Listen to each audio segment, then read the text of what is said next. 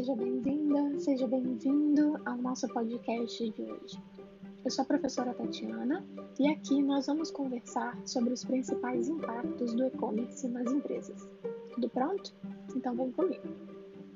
Diante da mudança no cenário de transações, as empresas tiveram que se reinventar nos últimos tempos.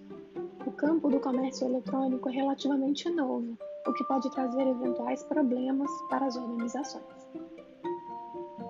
Aqui nesse podcast você poderá conhecer alguns dos principais tipos de mudança que ocorrerão.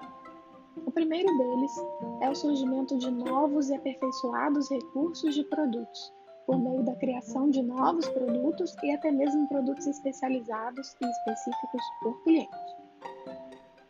O segundo tipo de mudança está relacionado ao novo, aos novos modelos de negócio que surgem a todo instante. E o terceiro motivo de mudança são as melhorias na cadeia de suprimentos. Existe uma criação de cadeia de suprimentos baseada em hub nos dias de hoje.